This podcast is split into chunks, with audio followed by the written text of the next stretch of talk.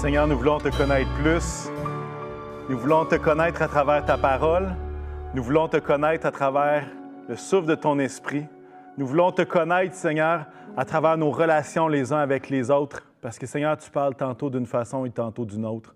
Alors, Jésus, alors que nous sommes rassemblés, alors, Seigneur, que nous voulons nous abandonner, alors, Seigneur Jésus, que nous voulons te dire que tu es notre Dieu, Seigneur éternel, parle à ton peuple, parle-nous, Seigneur. Parle-nous afin qu'on puisse aller plus loin avec toi, afin qu'on puisse marcher vers toi à ta suite. Seigneur, que ton nom soit béni, Jésus. Amen. Amen. Merci à l'équipe de louange. Vraiment euh, très heureux de pouvoir louer avec vous euh, ce matin. Aujourd'hui, j'aimerais vous parler d'une histoire que les célibataires entendent parfois le jour de la Saint-Valentin. Ça se dit en deux mots, ça s'appelle le jugement. Qu'est-ce que je veux dire par là? Euh, combien de personnes qui ont pu entendre parler ou entendre des phrases du genre Ah, t'es célibataire, il doit avoir un problème. Pourquoi le célibat? Tu dois être trop difficile. Et il y en a même qui vont jusqu'à mettre en doute beaucoup plus loin que ça le jugement. Et croyez-moi, c'est toxique, c'est toxique pour tout le monde. Au final, euh, dans la plupart des cas, euh, le célibat n'est pas nécessairement une décision personnelle. La personne n'a pas choisi le célibat. Mais laissez-moi vous partager qu'est-ce qu'elle a choisi. La personne célibataire, elle a choisi de ne pas se pitcher, de ne pas se mettre dans les bras de n'importe qui pour pallier à cette situation-là. Et à quelque part, j'aimerais qu'on puisse être conscient que les célibataires parmi nous ont beaucoup plus, on, a beaucoup plus besoin de les honorer justement pour ce choix-là que de les juger.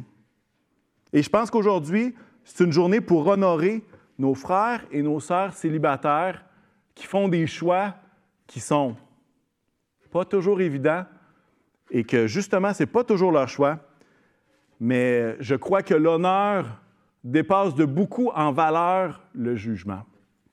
Vous savez, le jugement empêche d'accueillir comme Jésus. La poutre dans notre œil nous empêche de voir l'autre comme Jésus le voit. Le jugement. Et il y a même un cercle vicieux à travers le jugement. Et ça va comme suit. Je me fais juger par des personnes. Alors, ce qui se passe, c'est que je vais juger ceux qui me jugent.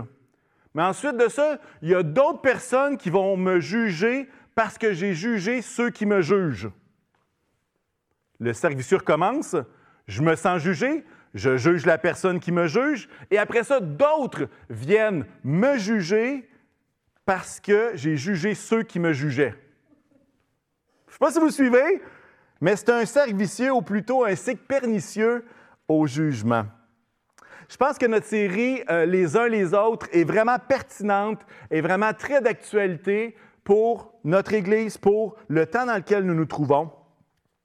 Et euh, Pasteur Paul, il y a de ça deux semaines, nous encourageait à prier les uns pour les autres, nous encourageait à se servir les uns les autres, s'aider les uns les autres, et finalement nous encourageait à prendre soin les uns les autres. Et ma question, c'est comment avez-vous fait ça dans les deux dernières semaines?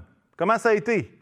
Parce qu'il y a des choses que, tu sais, parfois on va dire, ah, ben c'est l'intention qui compte.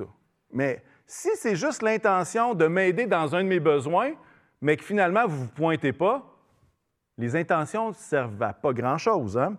Si euh, je vous dis, hey, je vais prier pour vous, puis que je ne prie pas, même si c'est l'intention, qu'est-ce que ça l'a donné?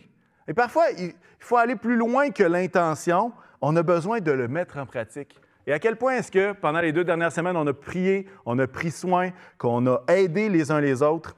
Et euh, bref, c'est la question que je nous lance. Salut tout le monde, j'espère que vous allez bien et euh, j'espère que quelqu'un, hein, quelqu'un vous a, prié pour vous, quelqu'un euh, vous a rendu service si c'était possible et quelqu'un a pris soin de vous. Aujourd'hui, les deux, les uns les autres, hein, moi j'appelle ça les LULA, les uns les autres, les initiales LULA. Les deux LULA qu'on va voir aujourd'hui, c'est de ne vous jugez pas les uns les autres et de ces accueillez-vous les uns les autres. Et euh, le titre de mon message, c'est finalement les uns les autres, juger ou accueillir. Alors, j'aimerais ça qu'on puisse plonger ensemble, si vous avez votre Bible avec vous. Je vous encourage à tourner dans le livre de Romains.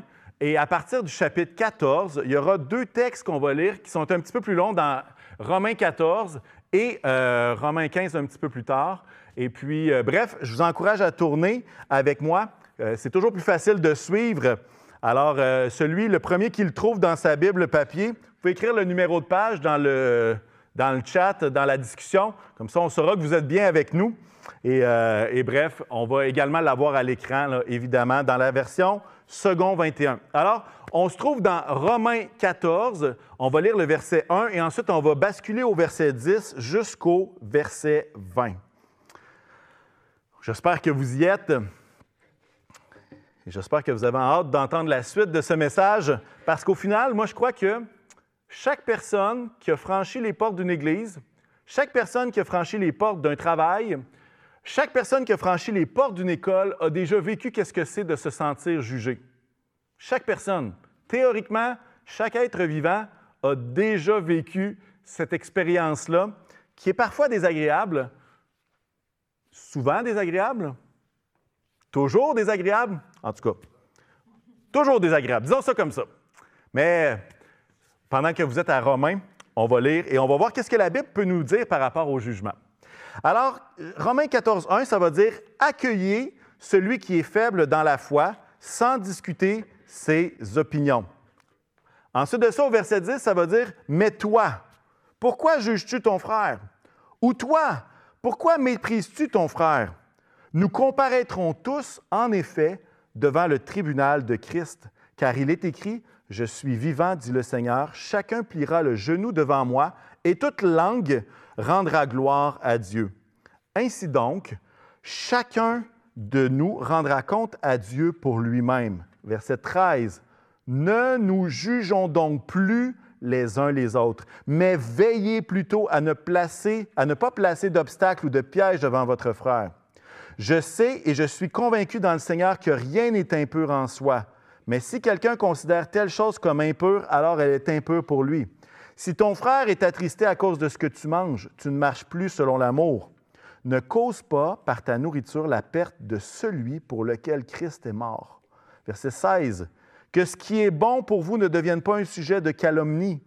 En effet, le royaume de Dieu, ce n'est pas le manger et le boire, mais la justice, la paix et la joie par le Saint-Esprit. Celui qui sert Christ de cette manière est agréable à Dieu et approuvé des hommes.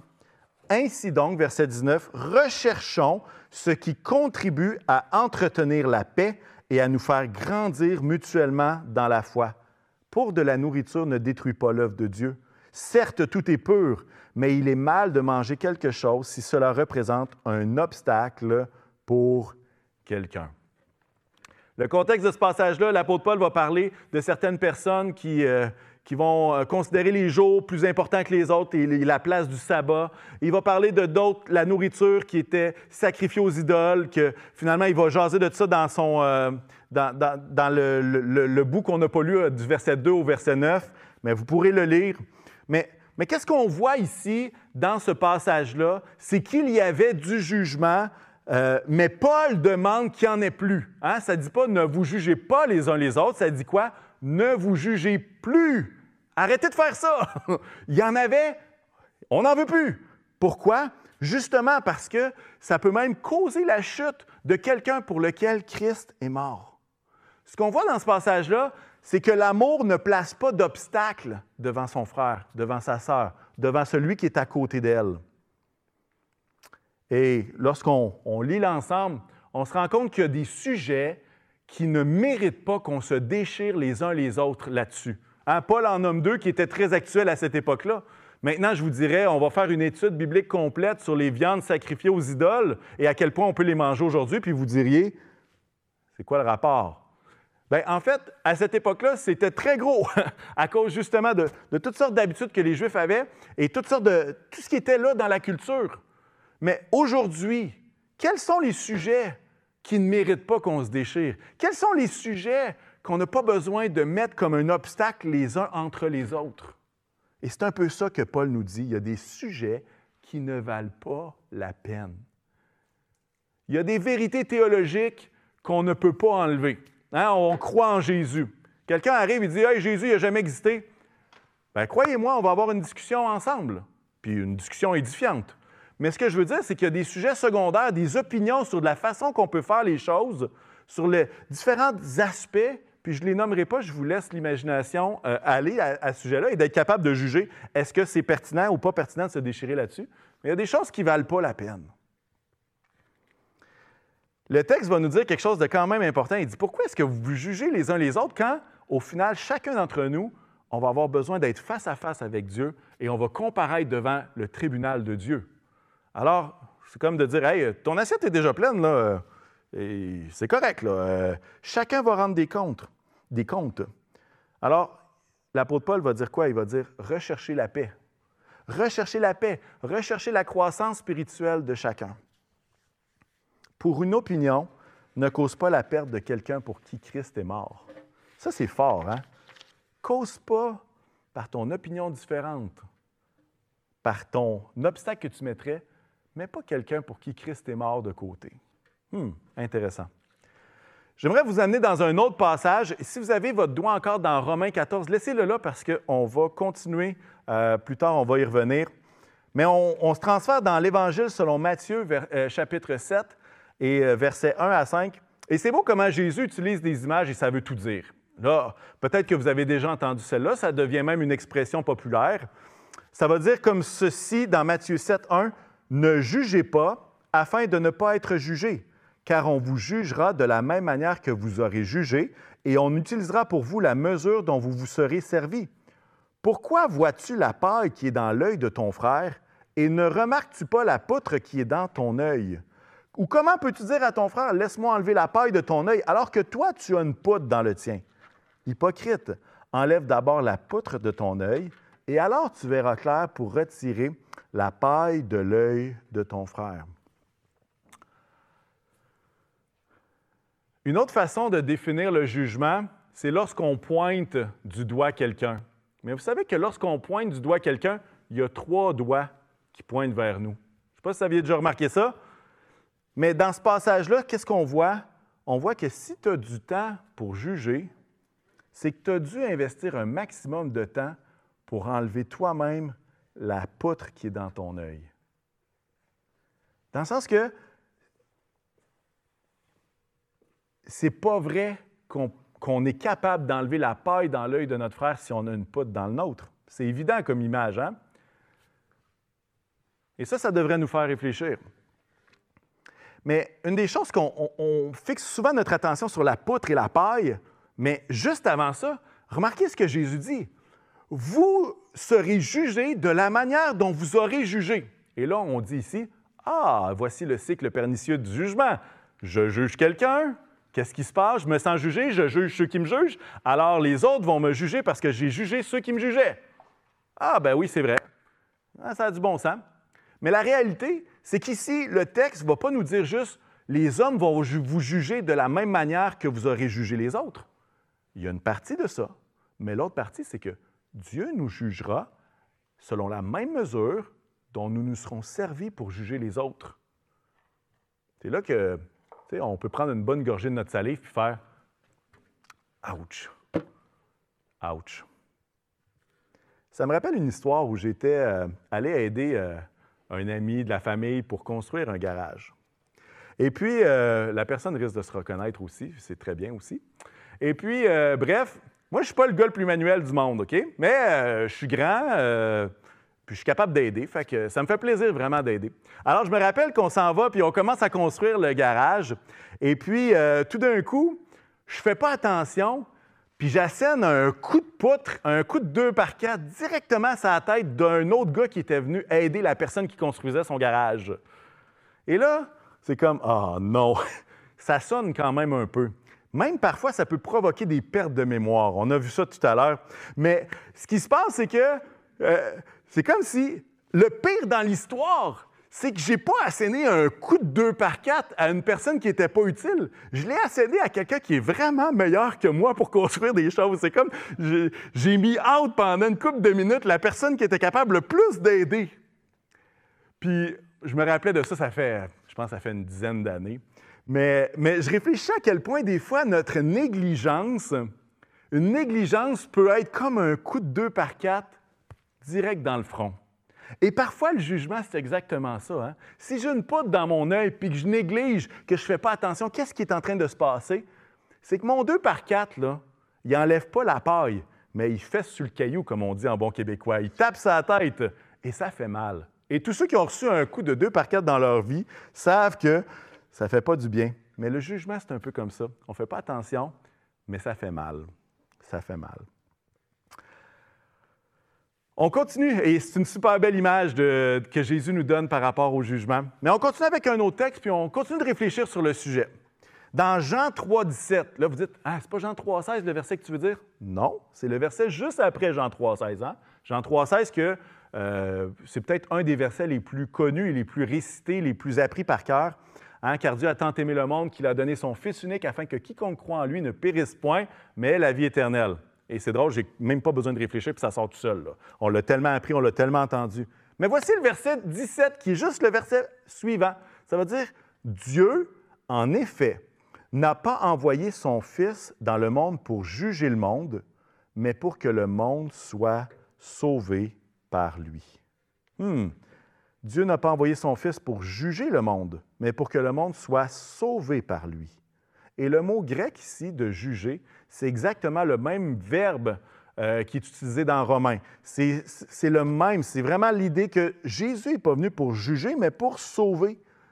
Et, je vais vous faire quelque chose de super important.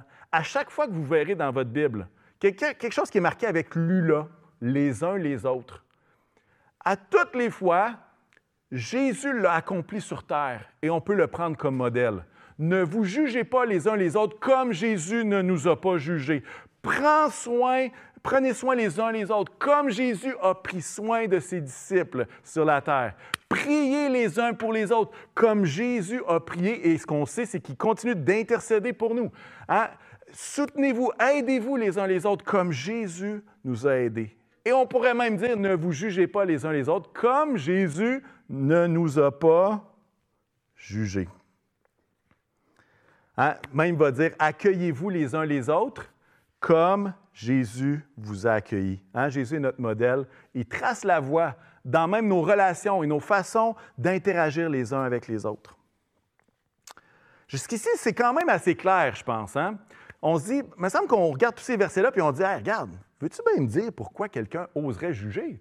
pourquoi est-ce que ça arrive? si c'est si clair que ça, pourquoi est-ce que ça arrive encore? La faiblesse de notre nature humaine, il est certainement pour quelque chose. Mais j'aimerais vous suggérer un autre texte, puis je veux, juste ouvrir un peu l'horizon. On, on lit ça dans 1 Corinthiens 5, versets 12 et 13. Et l'apôtre Paul va s'adresser à l'Église de Corinthe. C'est le même apôtre Paul qui a dit dans Romains 14, Ne vous jugez plus les uns les autres. Alors, l'apôtre Paul va dire dans 1 Corinthiens 5, Est-ce à moi, en effet, de juger les gens de l'extérieur? N'est-ce pas ceux de l'intérieur que vous devez juger. Les gens de l'extérieur, Dieu les jugera. Chassez le méchant du milieu de vous. Est-ce à moi de juger les gens de l'extérieur? Le texte, c'est comme de la façon que c'est dit, ben, ça dit, ben non, voyons donc, c'est pas ça. N'est-ce pas ceux de l'intérieur que vous devez juger? Là, vous dites, ah, il y a peut-être un mot grec différent, peut-être que ça ne veut pas dire. Non, non, c'est exactement le même verbe. Le même verbe que les autres qui ont été utilisés, que je vous ai parlé. Il va dire, jugez pas ceux de l'extérieur, mais jugez ceux de l'intérieur. Parce que les gens de l'extérieur, Dieu va les juger. Et puis, euh, c'est ça, chasser le méchant du milieu de vous. De vous.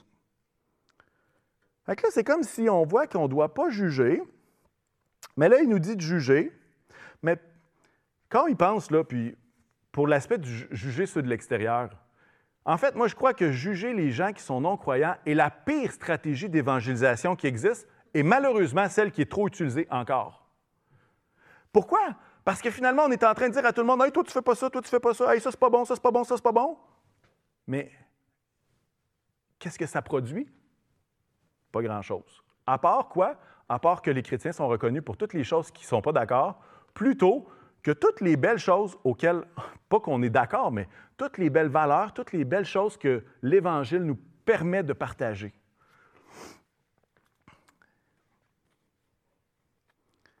Mais on a encore, hein, peut-être la question demeure. OK, il ne faut pas que je juge. Bon, est-ce que dans Romains, ça disait de ne pas juger ceux de l'extérieur? Non. Parce que dans ce qu'on a lu dans Romains, ça disait Ne vous jugez donc plus les uns les autres. Puis ça parlait de quoi? Ça parlait des gens dans l'Église. Donc, qu'est-ce qu'on. Où c'est qu'on, donne la tête, hein? Bon. On va lire un autre texte. Dans Galates 6 et au verset 1, ça va dire la chose suivante. Frères et sœurs, si un homme vient à être surpris en faute, vous qui êtes spirituels, redressez-le dans un esprit de douceur. Veille sur toi-même, de peur que toi aussi tu ne sois tenté. Hmm. J'aimerais vous dire que c'est le même verbe juger, mais non. Ici, c'est un autre verbe qui veut dire redresser, réparer. On utilise ce verbe-là quand on dit redressez-vous, euh, redressez-le dans un esprit de douceur. C'est un peu l'image de quelqu'un qui va réparer un filet de pêche. Redressez-le, réparez-le. Bon, là, quand on parle de l'être humain, de réparer, ça sonne bizarre, mais vous comprenez un peu l'esprit de ce, de ce verbe-là qui est ici. Mais dites-moi, quelle est la différence entre juger et redresser? Vous dites, ah ben c'est évident, il y en a un qui a de l'amour, puis l'autre qui n'a pas d'amour. OK. Maintenant, si, euh, on va prendre un exemple. Si vous me voyez, moi, sous sur le bord de la rue, OK? Complètement plus là, OK? J'en ferai de l'échapper complètement, OK? Puis que vous êtes devant moi, puis vous avez une minute pour me parler, une minute. J'aimerais savoir quel serait votre speech d'une minute pour me juger? Et quel serait votre speech d'une minute pour me redresser? Ce serait quoi votre argument? Ce serait quoi vos paroles? Peut-être vous diriez, tu as besoin de plus d'eau, OK? Mais au final, peut-être que les mots pourraient ressembler l'un et l'autre. Il se pourrait que les choses qu'on dise soient pas diamétralement opposées, mais se ressemblent. Je vous laisse réfléchir encore un peu, j'aime ça. C'est parfait le silence de la caméra. Je vous sens, je vous sens réfléchir, c'est bon?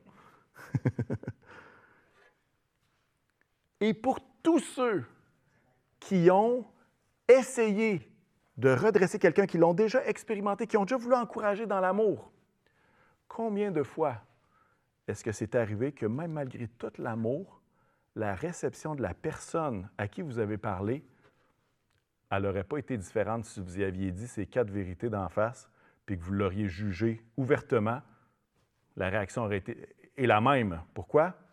Parce que même des fois, quand on essaie de redresser avec amour, la réaction de l'autre côté est comment? Difficile. Je ne sais pas si ça évoque des souvenirs pour vous, mais moi, il y a des fois que j'ai eu à le faire, puis il y a des fois que ça n'a pas bien été. Puis après ça, en, y réfléchissant, il y a peut-être des choses que j'aurais dû faire peut-être de mieux. Il y a peut-être euh, des, des, façons de faire que j'aurais pu faire différemment. Mais vous savez, dans le verset de Galates 6.1, ça va dire quoi? Ça va dire Veille sur toi-même de peur que toi aussi tu ne sois tenté. On pourrait traduire ce passage-là, version traduction Jean-Fred, Enlève la poudre de ton œil avant de toucher la paille de ton voisin. Pas si vous comprenez ce que ça veut dire, là. Veille sur toi-même de peur d'être tenté toi-même. C'est exactement la même chose. Enlève la poudre dans ton œil avant de vouloir toucher à la paille. Parce que ça se peut qu'en essayant de toucher la paille, si tu as une poutre, le 2 par 4 va arriver directement sur le caillou de quelqu'un, puis ça ne fera pas du bien. Mais je fais juste, on, réfléchit ensemble, puis on essaie de voir pourquoi est-ce que parfois les chrétiens peut-être jugent un petit peu trop. Hein? Euh, Kerry Newhoff a déjà dit la chose suivante, euh, puis je pense que c'est au début de la présentation, je pense que je l'ai échappé, là, mais euh, ça veut dire les chrétiens devraient être reconnus pour l'abondance de leur amour et non pour l'abondance de leur jugement. J'entends un Amen à l'intérieur et je sais qu'il y en a à l'extérieur, mais les chrétiens devraient être reconnus pour l'abondance de leur amour et non pas l'abondance de leur jugement. Parfois qu'on a fait des choses de façon bien intentionnée, mais que finalement, c'était peut-être pas si bon que ça. Qui sait? On continue notre réflexion avec d'autres passages. hein. Je ne vous donnerai pas toutes les réponses aujourd'hui, ce n'est pas mon intention. Mais on continue dans Romains 15. Je vous avais dit qu'on irait dans Romains 15, c'est le temps. À partir du verset 7 et jusqu'au verset 14, ça va dire la chose suivante. Et là, on comprend qu'on a passé Romains 14, ne vous jugez plus les uns les autres. On passe à Romains 15, c'est à quelques versets de distance, c'est très proche. Accueillez-vous donc les uns les autres comme Christ vous a accueillis pour la gloire de Dieu. J'affirme en effet que Jésus-Christ est devenu le serviteur des circoncis pour prouver que Dieu est vrai en confirmant les promesses faites à leurs ancêtres. Remarquez l'idée des peuples qui est ici. Quant aux non-juifs, ils célèbrent Dieu à cause de sa bonté, comme le dit l'Écriture. C'est pourquoi je te louerai parmi les nations et je chanterai à la gloire de ton nom. Il est dit encore, Nations, réjouissez-vous avec son peuple. Et encore, louez le Seigneur, vous toutes les nations, célébrez-le, vous tous les peuples. Ésaïe dit aussi, il paraîtra le rejeton d'Isaïe, il se lèvera pour régner sur les nations, les nations espéreront en lui. Que le Dieu de l'espérance vous remplisse de toute joie et de toute paix dans la foi, pour que vous débordiez d'espérance par la puissance du Saint-Esprit. En ce qui vous concerne, mes frères et sœurs, écoutez bien ceci. Je suis personnellement convaincu que vous êtes pleins de bonnes dispositions, remplis de toute connaissance et capables de vous avertir les uns les autres. Oh!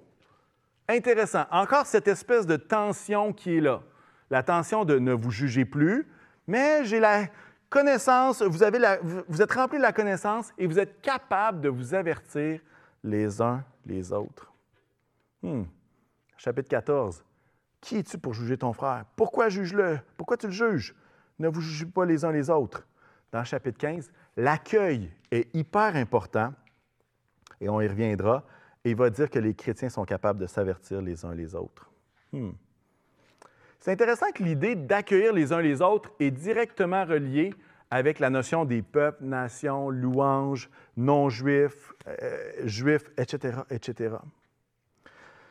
Et c'est comme s'il est en train de dire, Hey, toi le juif, toi qui as reçu les promesses, accueille l'autre, accueille celui qui est différent de la même façon que Christ t'a accueilli. Hey, toi, celui qui est là, le juif, là, accueille le différent de toi, comme Christ t'a accueilli alors que toi, tu étais différent. Et le différent, dans ce cas-ci, c'est le différent qui n'a pas les mêmes habitudes alimentaires que toi. C'est le différent qui ne voit pas tous les jours de la même façon que toi. C'est celui qui ne te ressemble pas, qui n'a peut-être pas le même teint de peau. Euh, c'est celui qui ne s'est pas fait circoncire comme toi. Euh, c'est celui qui ne pense pas comme toi. C'est celui euh, qui vient d'une région qui est différente de la tienne. Et pensez-y, Romain, pourquoi est-ce que c'est marqué Romain? C'est parce que c'est écrit aux chrétiens de l'Église de Rome. À l'époque où Rome est une puissance qui ont vaincu toutes sortes de territoires et qu'il y a des gens de toutes les nations qui se ramassent où? À Rome, soit comme esclaves, soit comme gens affranchis. Il y a une multitude, il y a une diaspora, il y a, quelque chose de plus grand à Rome parce que c'était à cette époque-là ben, le centre du monde occidental, disons ça comme ça. Et ce qu'il est en train de dire, il va dire, Hey, toi, là, le juif, accueille le différent de toi comme Christ t'a accueilli. Et c'est puissant, ça. Et là, on se projette 2000 ans plus tard. Et qu'est-ce qu'on entend depuis un an, depuis deux ans, depuis tellement d'années? Un sujet d'actualité. C'est quoi? C'est le racisme. Pourquoi? Le racisme, c'est quoi? On l'a vu hein, en 2020, c'est plusieurs événements. Le racisme, c'est quoi? C'est de voir sa culture, sa nation, son peuple comme supérieur aux autres. Là, vous réfléchissez, si vous avez lu la Bible un petit peu, est-ce que vous ne voyez pas dans le Nouveau Testament à quel point les Juifs se sentaient supérieurs aux autres? Qu'est-ce que Paul est en train de leur dire? Il dit Hey, toi, le Juif, là, accueille celui qui est différent de toi comme Christ t'a accueilli. Hein? Puis en fait, quand, on y pense, le racisme, c'est littéralement de juger l'autre culture. C'est de juger l'autre qui est différent. Le racisme envers les autres peuples, c'est de croire que les autres peuples ne, devraient pas avoir de voix dans l'Église. Et je vais même aller plus loin que ça. Le racisme, c'est d'arriver à l'Église, de dire bonjour, que le Seigneur te bénisse, puis que dans ton cœur, tu espères fortement que la relation ira jamais plus loin que ça. J'entends encore votre silence, c'est bon. Bon, le racisme, c'est dire bonjour, que le Seigneur te bénisse, tout en espérant dans ton cœur que la relation ira jamais plus loin. Parce qu'il y a une différence qui est là. Parce qu'il y a un différent de toi. Et malheureusement, on associe souvent le racisme à des gestes qui sont posés, qui sont dans les médias. Hein. On a Joyce et Kakwan, on a George Floyd, on a du profilage racial récemment qui sont arrivés. Et, dans notre tête, on imagine que le racisme, c'est de poser un geste comme ça. Mais j'aimerais vous dire que le racisme, au départ, il est dans le caillou, il est ici. Il est beaucoup plus dans nos pensées qu'il peut être dans nos gestes. Et écoutez-moi bien, c'est d'une tristesse énorme ce qui s'est passé avec euh, Mme Ekakwan, puis c'est une tristesse énorme ce qui s'est passé avec George Floyd, même s'il y avait des circonstances qui n'étaient pas parfaites autour. Ah, et c'est d'une tristesse. Mais la tristesse, c'est quoi? C'est de voir ça de l'extérieur en disant Moi, je ne ferais jamais ça. Moi, je n'irai jamais dans une mosquée pour, euh, pour leur dire qu'ils n'ont pas d'allure. OK? Mais les pensées sont où, elles? Et, et l'idée de comment Christ nous a-t-il accueillis? Ça, c'est la question, parce que ce n'est pas juste l'idée d'accueillir les autres, le différent, mais c'est dire accueillir comme Christ m'a accueilli moi-même. Comment Christ vous a-t-il accueilli? Comment Christ m'a-t-il accueilli? Peu importe ma nation, peu importe ma culture. En fait, Christ m'a accueilli, j'étais un ennemi, et il m'a transformé en enfant adopté. C'est comme ça que Christ m'a accueilli. Non seulement ça, j'étais quelqu'un qui pratiquait le péché, et Jésus m'a déclaré juste. On le voit de façon brillante dans Romains ce, concept-là d'être justifié, d'être juste, considéré juste devant Dieu. Avant, je ne me nourrissais pas de la nourriture céleste. Hein? Euh, Jésus va dire, euh, je me nourris de la volonté, ma nourriture, c'est la volonté de mon Père. Je ne me nourrissais pas du tout de la nourriture céleste. Mais maintenant, il me convient à un festin avec lui pour l'éternité. Ça, c'est comment Christ m'a accueilli. Savez-vous quoi? Je ne suis pas juif mais Dieu m'a fait intégrer la famille de Dieu. Et je devine que c'est votre cas aussi. S'il y a des Juifs avec nous, soyez bénis, puis vous êtes rattachés au même cep qui est Jésus, puis c'est merci Seigneur pour cela. Christ n'a pas regardé à ta différence, mais il est mort pour qu'aussi éloigné que tu étais, tu puisses te rapprocher aussi près que d'avoir une relation personnelle avec lui. Ça, c'est comment Christ m'a accueilli. C'est comment Christ m'a fait passer d'un stade à un autre et comment ça a tout changé. Et maintenant, l'encouragement, c'est quoi? C'est accueillez-vous les uns les autres comme Christ vous a accueillis. Alors que je vais inviter les musiciens à venir me rejoindre. On est à Saint-Valentin, vous dites, hey, on ne parle même pas des couples. vous savez, c'est quoi le mariage? Je vais vous donner une définition spéciale. Et là, Tim euh, est un nouveau marié qui va venir nous rejoindre. Mais le mariage, vas-y, vas-y, allez, euh, prends place, on va voir ta réaction. Non. le mariage, c'est de vivre avec l'étranger qui est chez toi. Pourquoi? Parce qu'il ne pense pas comme toi, il ne vit pas comme toi, il n'entend pas ce que tu dis comme toi tu le dis, il ne comprend pas ce que toi tu penses qui est clair qu'il comprenne. Mais non, L'autre peut le comprendre différemment. L'autre a des habitudes alimentaires différentes. L'autre peut voir euh, la fête, euh, la journée d'anniversaire d'une façon très différente que toi. Salut Cindy. Euh, et, puis, finalement, le mariage, c'est quoi? C'est d'accueillir la personne qui a tellement frette dans ton lit alors que toi, tu crèves de chaleur. Accueillir l'autre, accueillir le différent. Alors, le mariage, c'est pas de dire, hey, nous, là, après dix ans, on va penser pareil, on va tout se comprendre, tout va bien aller. C'est pas ça le mariage. Le mariage, c'est d'accueillir le différent avec lequel on a décidé de s'engager pour la vie. Et moi, peut-être que vous dites, ah, c'est drôle ça. Euh, ah, il y a juste toi, Jean-Fred, qui, qui vis ces différences-là dans le couple. Et moi, je me permets de rire beaucoup. Euh, pourquoi? Parce que je sais que vous voyez ces différences-là dans votre propre couple, dans votre propre mariage. Le problème, c'est quand on s'attend à ce que tout devienne parfait parce qu'on s'aime tellement qu'on va tout devenir dans la même direction, on va tout se comprendre, bien, on oublie que d'accueillir l'autre, dans le mariage, accueillez-vous les uns les autres comme Christ vous a accueillis. Hmm. Vous n'aviez pas pensé à ça, hein? Je me fie sur un livre de Timothy Keller sur le mariage qui en parle et que c'est vraiment de toute beauté. Un chapitre euh, incroyable de son livre que j'ai vraiment apprécié. Comment Christ a-t-il accueilli? Vous savez, je fais le message devant vous concernant le jugement, puis vous savez qu'est-ce que vous pourriez facilement dire?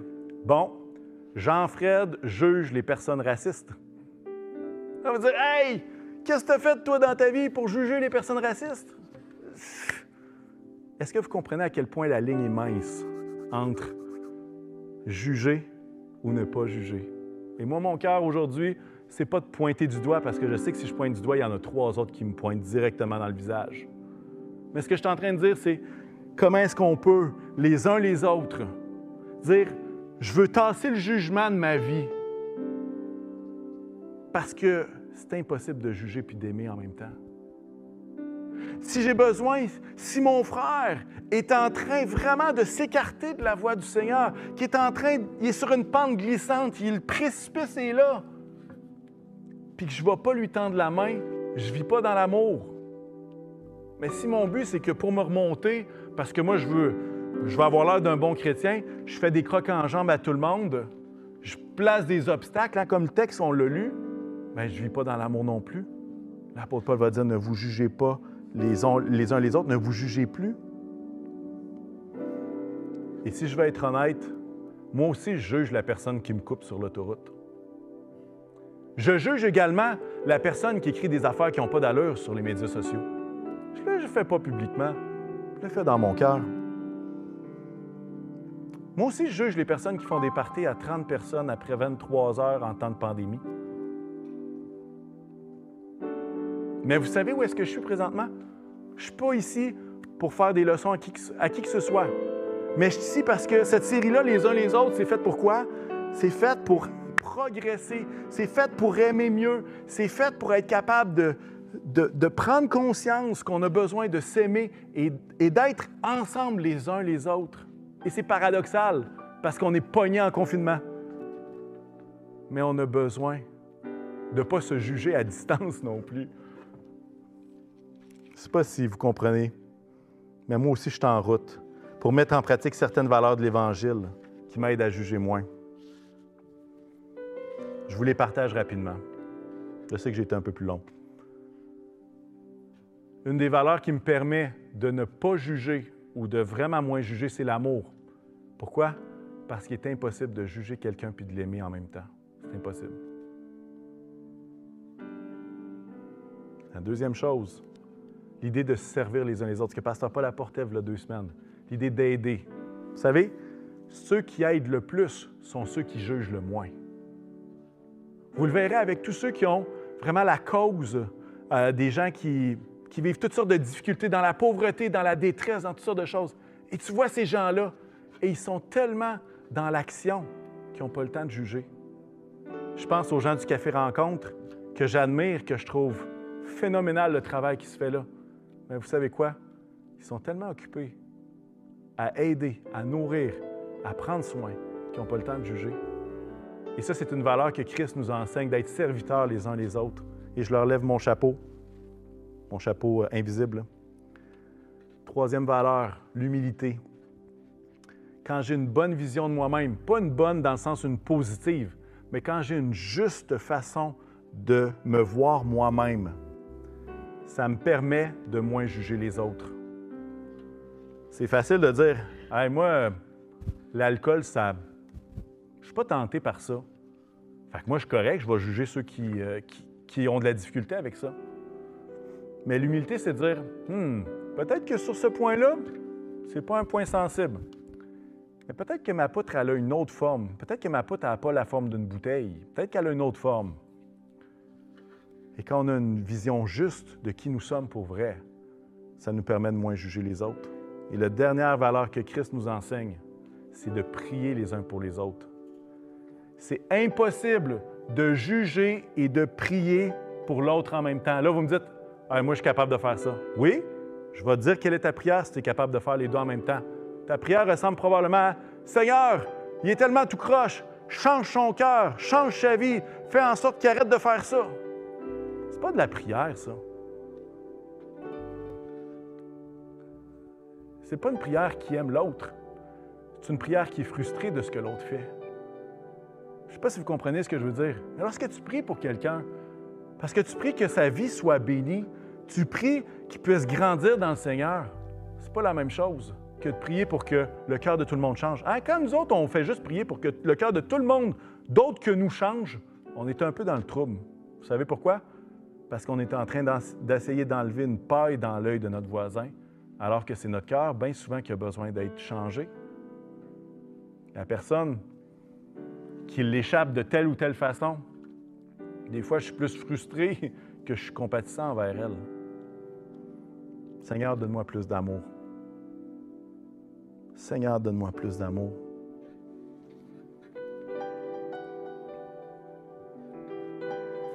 Pendant qu'on était dans la réunion en live, pendant qu'on est live, il y a quelqu'un qui m'a envoyé une requête de prière pour une famille autochtone qui a perdu une jeune fille qui est décédée pas plus tard que la semaine dernière. Les funérailles ont eu lieu, il y a beaucoup de tristesse, il y a beaucoup d'oppression aussi. Puis j'aimerais qu'on puisse finir, bien, finir la partie de mon message en priant que toute la famille puisse être délivrée de l'oppression et puisse être guérie dans leur cœur, dans leur esprit, dans leur âme. Je n'ai pas les noms, je sais pas si, sais pas c'est qui, mais j'aimerais qu'on puisse prier ensemble. Est-ce qu'on peut prier ensemble? Seigneur Jésus, on veut te louer, Seigneur, pour euh, toute cette famille. On veut te prier, Seigneur, que le message de l'Évangile est au milieu de cette famille. Et Seigneur, que tu es le Dieu qui délivre, tu es le Dieu qui console les cœurs. Tu es celui, Seigneur Jésus, qui est capable de vraiment de nous faire passer de la mort à la vie. Tu es capable, Seigneur, de prendre notre tristesse et de la changer en joie. Seigneur, je veux te prier pour une œuvre de délivrance dans cette famille. Je veux te prier pour une œuvre de restauration dans le puissant nom de Jésus. Aide-nous, Seigneur, à être une bénédiction, Seigneur, non seulement pour ceux qui sont pareils ou similaires à nous, mais Seigneur Jésus, que nos cœurs puissent accueillir comme toi tu accueilles. Aide-nous, Seigneur, à aimer ceux qui sont différents, et à quelque part, c'est tout le monde ceux qui sont différents de nous comme toi, tu nous as aimés, alors qu'on était différents, si différents de toi, si éloignés de qui tu es. Seigneur Jésus, que le jugement, Seigneur, puisse être écarté et que l'amour puisse grandir. Je te le demande dans le nom de Jésus. Amen. Amen.